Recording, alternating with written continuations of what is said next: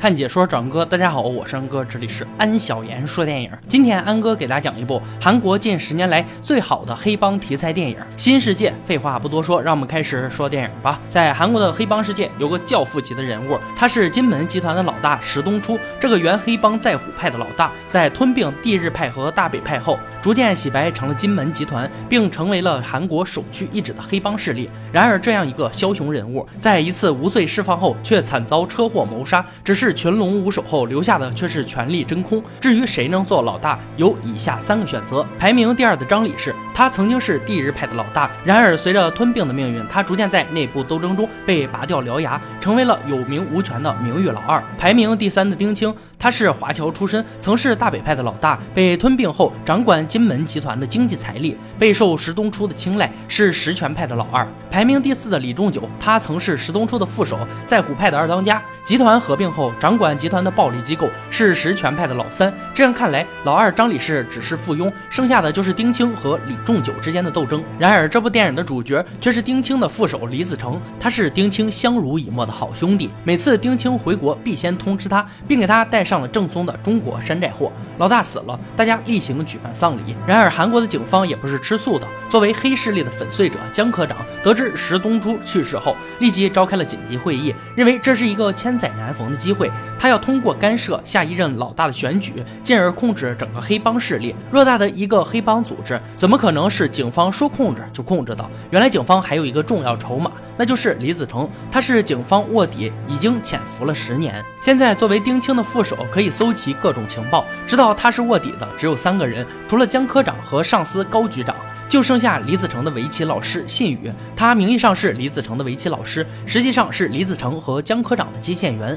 李子成本以为石东初一死，自己的卧底生涯就结束了。此时他的老婆已怀有身孕，他厌倦了整日戴着面具的生活，所以他想要得到的是一种解脱。然而事与愿违，上面又有了新指示，让他参与这次被警方命名的为新世界的任务。李子成怒不可遏，在一个废弃的室内垂钓大坑边，找到了他的顶头上司江科长。说好了三年，三年之后又三年，我的卧底之旅何时才是尽头？江科长黯然说道：“这次任务结束后就是尽头。”李子成想要拒绝，江科长却说：“如果让黑帮那边知道你是个卧底，会怎样？”李子成气得提起江科长就要打。可想到自己怀孕的妻子，无奈之下只能服从。他知道自己的命运就如同围棋上的一颗棋子，无法自己前行，只能被人操控。新老大的选举被定在下周举行。会议结束后，在地下车库，一辆黑车疾驰而来，就要撞上丁青的时候，李子成本能反应的挡在前面，幸好车停了下来。车上的主人正是李仲九，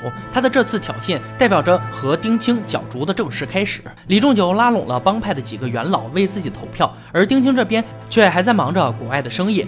飞机场上，丁青邂逅了江科长。江科长拿出李仲九的犯罪证据，想要煽动这个二当家的情绪，进而加速丁青和李仲九的火拼。然而，丁青怎是等闲之辈？他早就看出了江科长的阴谋，拒不签字。警察竟然卡着他的登机点查他，这说明组织内必有内鬼。所以他吩咐律师找最好的黑客去调查江科长的身份。律师果然不负众望，他通过中国黑客拿到了韩国警局的一手资料。看着资料，丁青很愤怒，他万万没想到自己最信任的人竟然是内鬼。与此同时，他叫来了延边的刀客，准备反击。反击前，他先礼后兵，先去给江科长送上一盒月饼，里面是满满的美金诚意。他希望警察不要插手黑帮内部的事情。然而，江科长根本不在乎钱，对于他来说，目标只有一个，那就是要控制整个黑帮。既然敬酒不吃吃罚酒，那就不要怪我丁某人不客气了。丁青让延边刀客潜入李子成的围棋老师信宇家里。金宇发现自己已经暴露，做了最后的殊死搏斗，在击毙了一个龙套后，终于寡不敌众，束手就擒。仓库内，丁青叫来李子成，面对囚禁在铁桶内的围棋老师，李子成大汗淋漓。多年的兄弟情，难道就要毁于今朝？让李子成万万没有想到的是，他的手下石虎竟然也是内鬼。丁青当着李子成的面弄死了石虎，并命令延边刀客对围棋老师执行死刑。意识到自己还没有暴露的李子成，这个时候勇敢地站了出来。他用刀客的配枪击毙了信宇，一方面为了表忠心，另一方面也是为了让信宇免受折磨。卧底的命运很惨，结局就是被装进铁桶，灌上水泥，扔进海中。江科长发现丁青不是那么好愚弄的对象，转战来到了李仲九这边。他先是根据李子成的情报拘留了李仲九，然后告诉他你已经被丁青出卖了。面对这样的挑拨离间，李仲九那么一个骄傲的人，哪怕知道警察在捡道杀人，也要拼尽全力铲除丁青。可是故事发展到这里，才透露出警方的真正意图，那就是挑拨离间，铲除丁青和李仲九的势力，然后扶持金门集团的名誉二当家张李氏。而李子成会成为副掌门人，继续从事卧底任务。此时，李子成从江科长那里得知，丁青早就知道了李子成的卧底身份，并让中国黑客从警局那里删除了他的警察身份。也就是说，没有江科长和高局长，无人再证明李子成就是警察。那丁青为什么不杀掉李子成呢？连律师都产生了同样的疑问。这一点，影片结尾给了我们答案。安哥也将在最后给大家说明。而李仲九这边也开始让小弟反扑，同样的地下停车场，这这次上演的却是一场真刀实战。丁青被迫上了电梯，电梯里是六名李仲九的小弟。丁青展现了作为大哥的本色，一人群战六敌，毫不逊色。然而，毕竟双手难敌十二拳，丁青最终还是被捅成了筛子。李仲九还派了一伙人企图袭击李子成的老婆，可是此时的警方已经智商上线。成功的保护了李子成的爱人，然而由于惊吓过度，孩子还是胎死腹中。李仲九被捕入狱，丁青被刺入院，剩下欢笑的只有二当家张李氏。他召开了元老紧急会议，承诺了诱人的股份，引来了墙头草的赞许。同时，他还向各位元老透露了，他其实早已准备了自卫队，其根本的目的就是让自己在成为金门会长的路上更畅通。此时，江科长交给李子成的新任务就是辅佐张李氏当上老大，而李子成会顺理成章张的成为二当家。可是张李氏却不是什么好鸟，他邀请李子成上车，在一顿急速飙车后，甩掉了李子成的副手。道路的尽头处就是张李氏的小弟。为李子成准备的断头台，让我们回到李子成面对大哥丁青的镜头。病房内，丁青带着笑意告诉李子成：“只有这样，你才能活下去。如果我活着，你能对付得了我吗？只有这样才是最好的选择，好好活下去。我的办公室里还有个给你的礼物。男人对女人最亲密的关系，莫过于赤裸身体。”男人对男人最亲密的关系，莫过于赤裸心灵。这段对话像极了爱情，男人之间这般纯粹，绝不同于女人间的塑料姐妹情。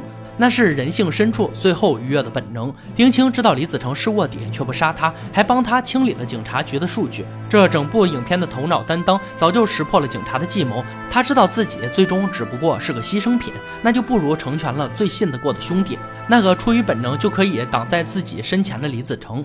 这里同时也解释了丁青为什么知道李子成是卧底的前提下，并没有做掉他，还告诉他在办公室的抽屉里还有他为兄弟准备的礼物。李子成来到。办公室除了发现自己是警察的证明，还有两块同样是山寨的劳力士手表。然而这次李子成却义无反顾地戴上了它。这里用假手表象征了李子成的假身份，早就被丁青识破。李子成知道这是大哥死之前最美丽的忠告。李子成虽然失去了孩子，哪怕老婆和小弟都是江科长派来监视自己的棋子，然而此时他带着大哥对他的期许，终于做出了最后属于他自己的抉择，那就是干掉所有异己，成为第一。李仲九这边虽然被判无罪出狱，然而等待他的却是李子成下属的屠刀。在生命的最后时刻，这个暴躁而又傲娇的人选择了抽根烟后，带着尊严坠楼身亡。江科长这边还在约定地点静静垂钓，来到的不是前来汇报工作的李子成，而是延边的刀客。他本以为是个胡乱闯进来的钓鱼者，但当刀客拿出凶器时，他只能落寞地说一句：“这样的话可就全完蛋了。”一个饱受黑势力洗礼的老警察，就这么惨死在刀。客的手下，何况他还有枪。为什么是这样的结局？原因不外乎两个：一方面是手下李子成的背叛，导致整个操纵黑帮的计划被落空；另一方面是自己对警察系统的失望。还记得他跟高局的对话，无论黑帮的结局如何，高局长的意思永远是自己的顶头乌纱帽是否还确保安全。姜科长也是夹在其中。当信宇死的时候，那个自己最信任的女徒弟，在离别的时候还不忘在电话里说一句：“希望你能戒烟。”最后的镜头里，江科长只能拿棒棒糖来代替烟草。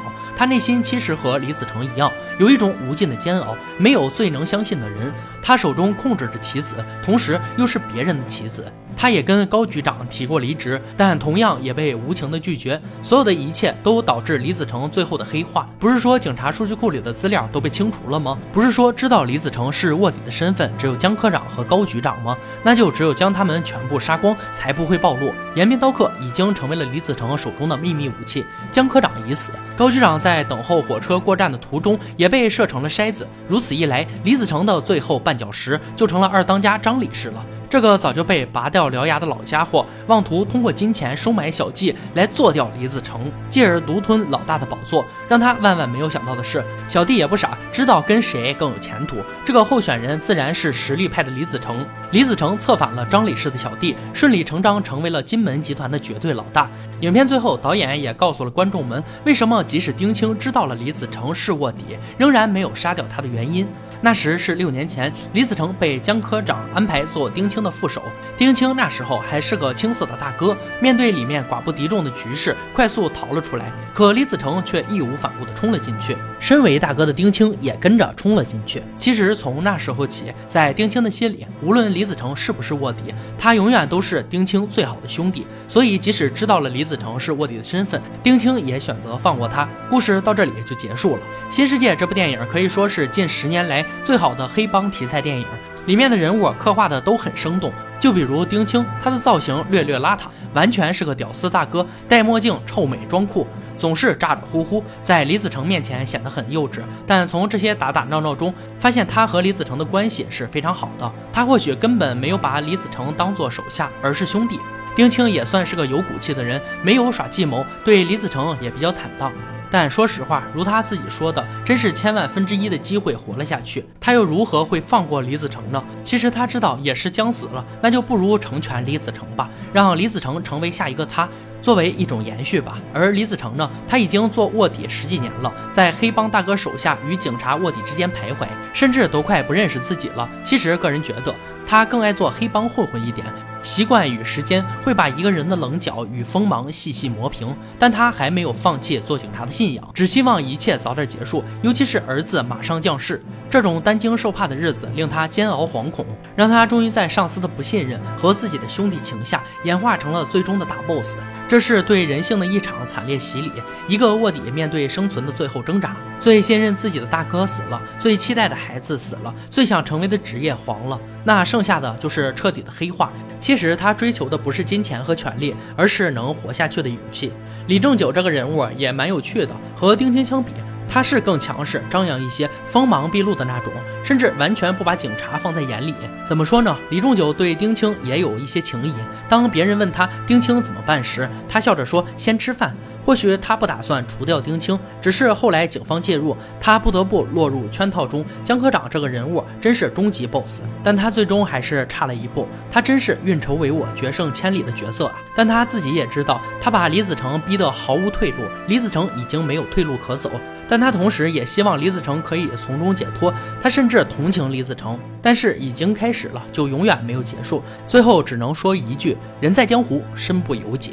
好了，今天解说就到这里吧。喜欢恩哥解说，别忘了关注我哦。看解说找恩哥，我是恩哥，欢迎大家订阅我的频道，每天都有精彩视频解说更新。我们下期再见。